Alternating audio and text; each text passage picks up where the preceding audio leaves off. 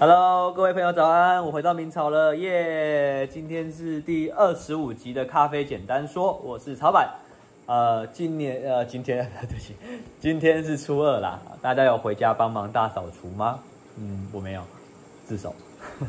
昨天初一的时候，明朝店里的人很多，我我也我不知道为什么，因为大部分像我开店五年，我前面四年初一的生意都没有很好。我就在想说，应该是大家在家都是初一在家里帮忙打扫吧。然后不知道什么，今年很反常，今年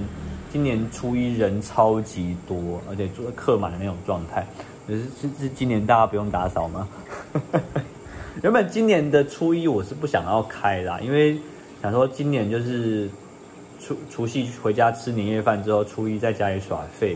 不过过年前就是春节前，我们来了一个贵宾，他叫做 Jeff。对，他是一个美国人，然后他在美国纽泽西开了两间精品咖啡店。他说他因为他因为他很喜欢我们的店，所以他想说趁他初二回美国之前可以再来我们店一趟。所以我昨天初一才有开门，然后昨天就人人超多这样子。对啊，嗯，不知道有没有朋友看昨天的 interview？因为昨天我跟 Jeff 做了一个简单的 YouTube 一个小小的小的影片，我就是。邀请 Jeff 来聊聊他自己在台湾喝到的咖啡，跟然后他去比较，他觉得台湾的咖啡跟美国咖啡的现况的状态是什么东西。反正完整版的东西我都丢到那个 YouTube 上面去，所以如果你有兴趣的话，你可以去看。对，那呃，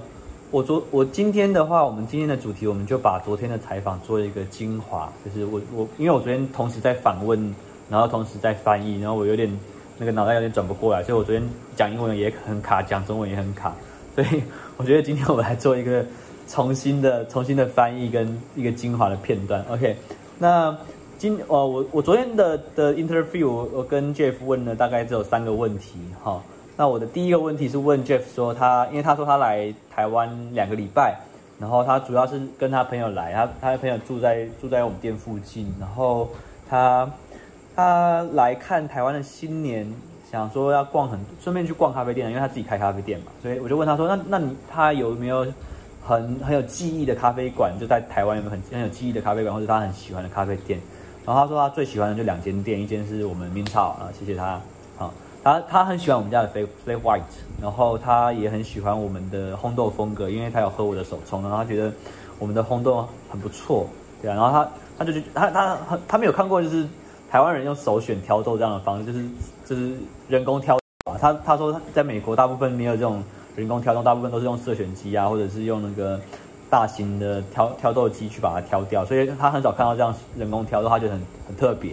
对，然后他说他另外一间喜欢的店是那个离我们店没有很远的那个黑仔咖啡。对，黑仔咖啡大家有去过吗？就是在那个。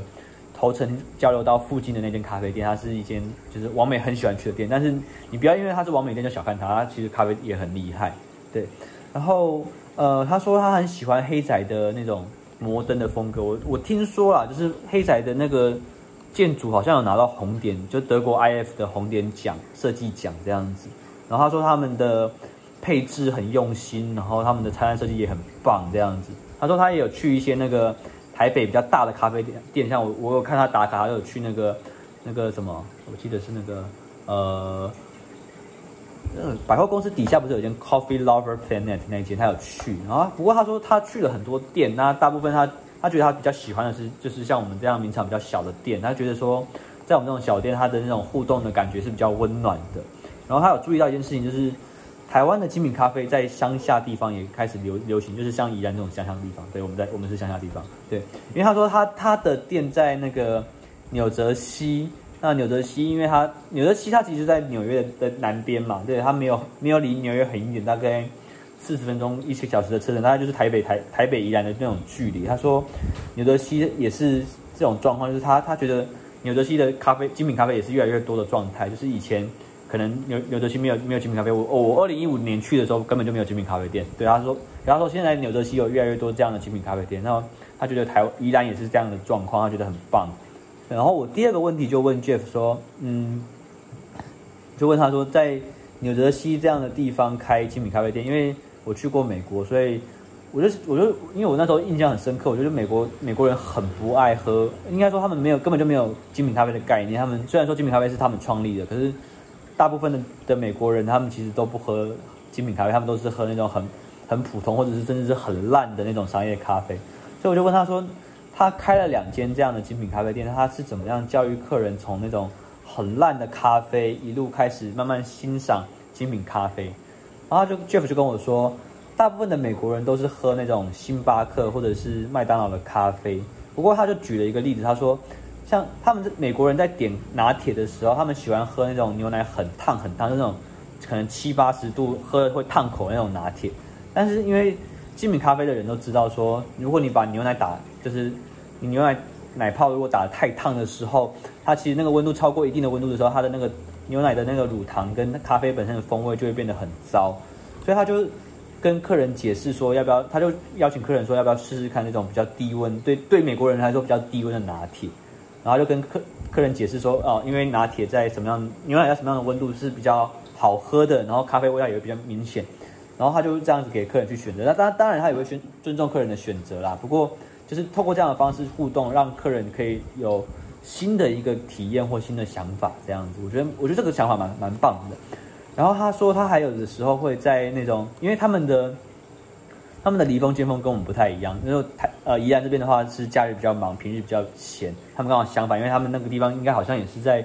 就是纽泽西的的市中心，就当趟的地方这样。然后他说他们假日的时候没有那么忙的时候，他们就会他们的咖啡师就会拿那个手冲咖啡去分享给客人喝，然后一杯一杯请客人这样去喝。然后因为美国的咖啡大概分三种，就是第一种是那种意式咖啡 espresso 的意式 latte 那种 cappuccino 的意式咖啡，然后一种是。我们看到那种手冲咖啡，然后还有第三种是他们那种美式的咖啡，美式咖啡就那种很大壶的低滤式咖啡，然后一整壶拿去倒的。对啊，他们会把那种手冲咖啡去介绍给那种可能平常都只喝那种大大型美式咖啡的客人，然后跟他们分享说，哎，这个咖啡里面除了咖啡的味道之外，它还有一些水果的风味啊，或者是花香的味道啊，巴拉巴拉这些东西。然后他会拿那个。风味轮，他昨天还，我们昨天还特别去讲风味轮，很有很好玩。对，他会拿风味轮跟客人介绍说，哎，像你现在喝到的是在水果味的，那水果味里面还有分覆盆莓，然后蓝莓跟草莓的味道，这样他会带客人去做这样的引导。但我觉得这两个概念其实对于刚开始喝精品咖啡的朋友都是蛮友善，而且很棒的一个概念。然后我最后一个问题问 Jeff 说，我因为 Jeff 他开他是好像是。二零一七年开店的吧，因为我二零一五五年嘛，他二零一七开店，然后现在三年多，我就问他说：“你觉得你开一间咖啡馆最大的感触是什么？”然后他就跟我说，他觉得开一间咖啡店最棒的感受就是他觉得他是在建立一个社群，他觉得咖啡店是一个非常容易交朋友的地方，所以他其实透过开咖啡店这件事情，他交了非常非常多的朋友。然后他觉得一杯咖啡，他可以让那种。可能刚走进店里面很不快乐的客人，因为喝到他们的咖啡，然后变得更快乐一点点。他觉得这件事非常的棒。然后还有一个是他觉得说，因为 Jeff 他本身不是就是那种专业的精品咖啡师，他就是他他之前是做工程师，他在大公司里面做工程师，然后工程师退休之后开始学咖啡，然后他非常享受在开店的这三年过程中，他学习精品咖啡的知识这些东西，因为他们。他们用的豆子超强，他们用的豆子是那个知识分子的那那间那间店是美国非常非常有名的精品咖啡店的的咖啡豆，然后他们有提供，呃，他们卖的店家的这种免费教学的服务，所以他那时候就有去学。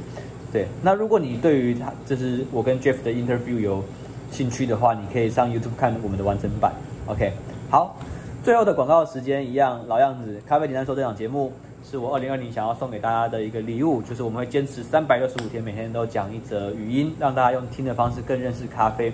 早上七点我们会在 Live App 上面首播，晚上七点我们会放在我们的 YouTube 平台跟我们的 IGTV 上面。所以如果你喜欢这个节目的话，请不要吝啬，帮我们多多宣传支持。咖啡简单说，祝大家有美好一天，拜拜。